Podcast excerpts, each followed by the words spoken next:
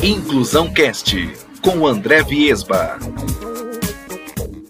Olá pessoal, tudo bem com vocês? Vamos dar início em mais um episódio do nosso podcast.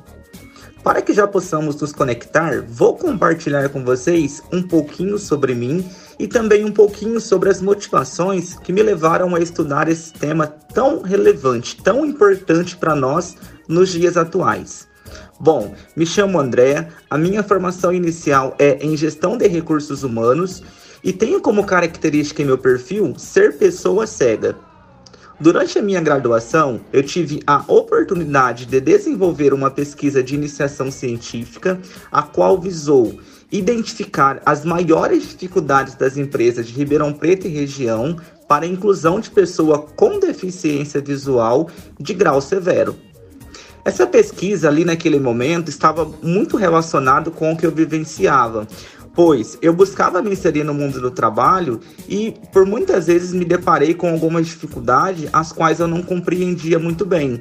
A exemplo, por diversas vezes eu entendia que cumpria todos os requisitos da vaga, ali a, o que realmente pedia, né, as competências e eu não era convidado para participar, ao menos sequer da entrevista.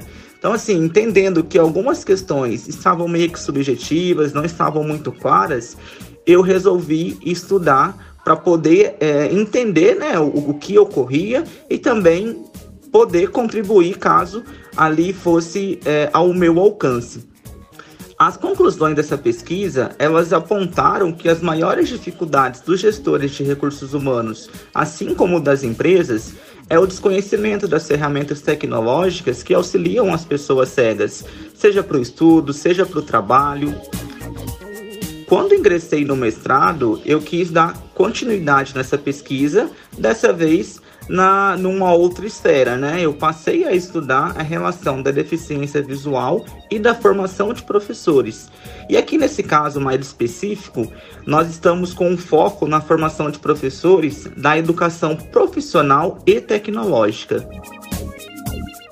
Bom, pessoal, vamos dar início ao nosso primeiro conteúdo falando um pouquinho sobre a pessoa com deficiência no mundo. Qual seria o objetivo dessa nossa aula? Compreender as mais diversas formas de tratamento que essas pessoas receberam durante cada período da história. Então, nós iremos transitar desde a antiguidade até os dias atuais. Isso de forma muito breve, só para que a gente realmente possa começar a se contextualizar né, com, com as formas de tratamento e também compreender o contexto da pessoa com deficiência. Na antiguidade, as pessoas com deficiência elas eram vistas e tratadas como sub-humanas. E também existem relatos que por muitas vezes elas eram excluídas dos grupos sociais.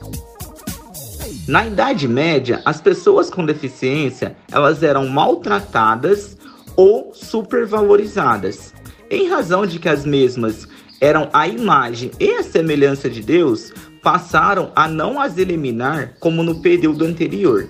No Renascimento, as pessoas com deficiência, elas passaram a serem assistidas em ambientes hospitalares.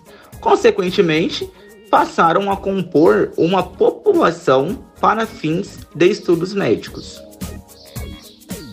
A gente começa a ter aqui uma perspectiva diferente através da Revolução Francesa, que tinha como um princípio que a educação era um direito de todas as minorias políticas e sociais. Então, a partir desse ponto, as pessoas com deficiência passaram a adquirir o direito à educação, embora de forma gradativa, num primeiro momento em instituições especializadas ou classes especiais. Os avanços dos períodos anteriores, eles vieram a se consolidar no século XX, após a Segunda Guerra Mundial, onde muitos soldados voltaram mutilados, alguns voltaram cegos, outros surdos, além de outras limitações físicas. De heróis, eles passaram a ser vistos como pessoas com deficiência. Dessa forma, estratégias de reabilitação começaram a ser pensadas. E aí, é, essas pessoas vieram adquirir uma certa visibilidade social através do esporte paralímpico, que de certa forma também se refletiu na esfera educacional. Pessoal, aqui a gente transitou, né? Desde a antiguidade, a gente chegou aqui nos dias atuais. E a gente consegue perceber que houve um longo processo, um longo período mesmo, para que essas pessoas saíssem de um ambiente, de um espaço de total exclusão para a inclusão nos ambientes convencionais e comuns a todas as pessoas. A gente também consegue visualizar que algum desses conceitos, que algumas formas de tratamento ainda estão enraizadas aqui nos dias atuais. E aí é, acaba sendo extremamente importante nós termos políticas sociais, nós termos políticas que assegurem, que garantam o direito a essas, a, a essas pessoas exercerem realmente a sua cidadania.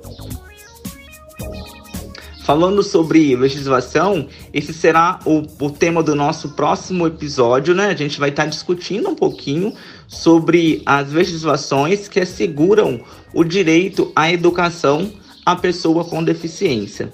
Então, esse foi o nosso episódio e seguimos juntos nessa jornada.